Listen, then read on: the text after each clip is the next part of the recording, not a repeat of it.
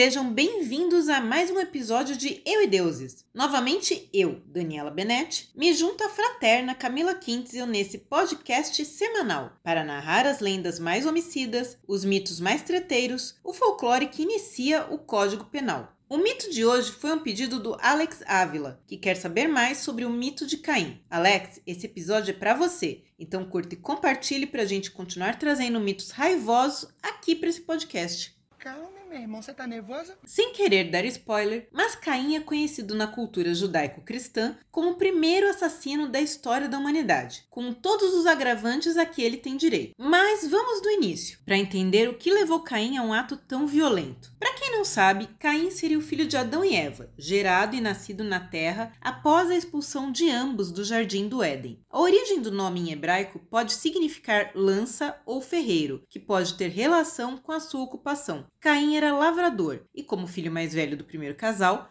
precisava criar ferramentas para o seu ofício. Porém, Caim não era filho único. Adão e Eva tiveram mais um menino, Abel. Criados juntos, cada um acabou adotando uma ocupação. E, como Caim já cuidava da plantação, Abel se tornou pastor de ovelhas. Os pais ensinaram a eles que deveriam honrar a Deus e oferecer sacrifícios para agradá-lo. E assim, Caim apresentava os frutos do seu trabalho, os vegetais nascidos do solo. Já Abel trazia o melhor do seu rebanho, um sacrifício de carne, sangue e gordura. Olha quanta carne! E nem me chamaram brochuras! Parece que Deus não estava numa vibe muito vegana na época, pois ele aceitou a oferta de Abel e rejeitou a de Caim, e deixou claro que ele precisava fazer melhor. Tem que melhorar, meu filho. Bem, não foi um jeito legal de incentivar o Caim, que ficou putaço e, enciumado, se remoendo, teve uma ideia daquelas bem tortas. Ele chamou Abel para dar um rolê e assim que o irmão se distraiu, Caim não pensou duas vezes e matou o irmão. Logo, Deus chamou os irmãos de novo e estranhou que só Caim apareceu, dessa vez com uma oferenda de carne e gordura. E aí Deus só jogou verde pro Caim. Cadê o Abel, Caim? Bem marrento, Caim respondeu que não era cuidador do Abel e não sabia onde ele estava. Mas ele estava falando com Deus, né, galera? Meio difícil de enganar o criador do universo todo-poderoso. Então Deus jogou na cara de Caim que o sangue de Abel estava clamando por justiça diretamente da terra.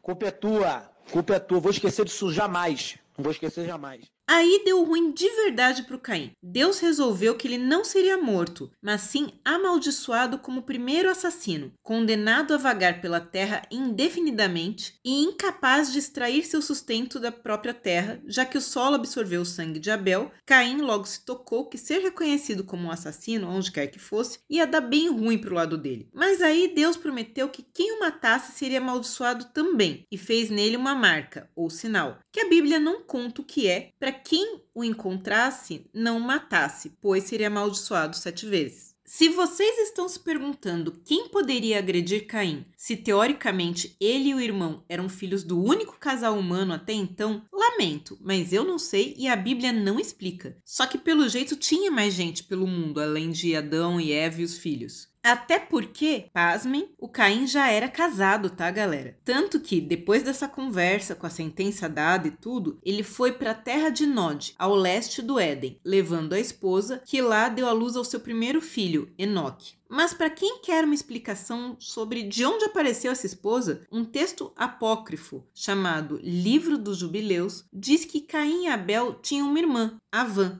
Não é o nome da loja, só quero deixar isso claro e que foi com ela que Caim se casou. Como ela é completamente doente, né, velho? Já deu para perceber que o Caim era um péssimo irmão, mas ele era um pai dedicado e resolveu construir uma cidade para o filhão, dando a ela o nome do menino. E ele teve uma longa linhagem, que é listada na Bíblia, com homens que se distinguiram pela pecuária nômade, por tocarem instrumentos musicais, por forjarem ferramentas de metal e alguns por praticarem a poligamia e a violência. Segundo a Bíblia, a descendência de Caim terminou com o dilúvio dos dias de Noé. Não fica claro como Caim morreu morreu, mas o texto sobre um dos seus descendentes, Lameque, dá a entender que foi ele. O trecho diz o seguinte: E disse Lameque às suas mulheres: Ada e Sela, ouvi a minha voz. Vós, mulheres de Lameque, escutai o meu dito. Porque eu matei um varão por me ferir, e um jovem por me pisar. Porque sete vezes Caim será vingado, mas Lameque setenta vezes sete. Já o livro dos jubileus diz que Caim morreu quando sua casa foi esmagada por uma pedra que rolou, o que seria uma punição divina, ainda que tardia, já que ele teria matado Abel com uma pedra. Justiça divina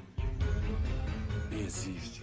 Agora, com essa sequência de desgraceira na vida, as más línguas passaram a dizer por aí que na verdade Caim não era filho do Adão, não. Pois é, ele seria resultado do relacionamento da Eva com, pasmem novamente, a serpente. Gente, babado no Éden. Para quem tá pensando na serpente em sentido literal, vale lembrar que o réptil seria uma forma assumida por um demônio, talvez pelo próprio Satã. Então, isso quer dizer que estão acusando a Eva de ter um filho com um anjo caído, o que faria do Caim Caim um Nefelim, que é uma categoria né, de ser que é esse cruzamento de anjos com seres humanos. E explicaria porque ele seria originalmente mau e propenso a assassinar o irmão. A gente vai pegar ele.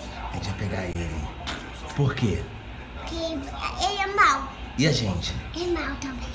Claro que um mito desse do primeiro assassino ia dar pano pra manga, e Caim aparece em séries como Supernatural, Lucifer, livros como Caim de José Saramago, que aliás eu recomendo, é muito legal. No RPG Vampiro A Máscara, onde a marca maldita seria o vampirismo. Na HQ e série Sandman, no Assassin's Creed, enfim, Caim é maldito, mas é pop. O povo adora um true crime, né? E esse foi mais um episódio de Eu e Deuses, seu podcast semanal de mitologias, todas as quintas no seu agregador de podcast favorito, no nosso canal no YouTube e também no nosso site euideuses.com euedeuses.com.br. Se você gostou, mande seus recados e pedidos para contato@euedeuses.com.br ou, se preferir, apareça nas nossas redes sociais para trocar uma ideia: Facebook, Instagram, YouTube. Recadinhos. A Aisha mandou um amo essas meninas no episódio do Hércules. A gente também te adora, Aisha. Você com certeza é a nossa fã número um. O João Carlos gostou do episódio do Corpo Seco e fez um pedido. Já tá aqui na listinha, João Carlos. A Marina Marques também mandou pedido e tá na nossa lista. Seja bem-vinda, Marina. E obrigada a todo mundo que curtiu e compartilhou. Afinal, sempre que vocês ajudam a divulgar o podcast, isso nos ajuda a crescer e continuar no ar. E fica aquela dica para matar os outros de inveja do seu conhecimento. Vai ler uns livros. Até o próximo Eu e Deuses. Bye bye. Conheço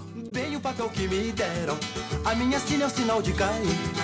E muito antes do bondoso Abel, esvoaçar pro Beleléu me censurar o céu.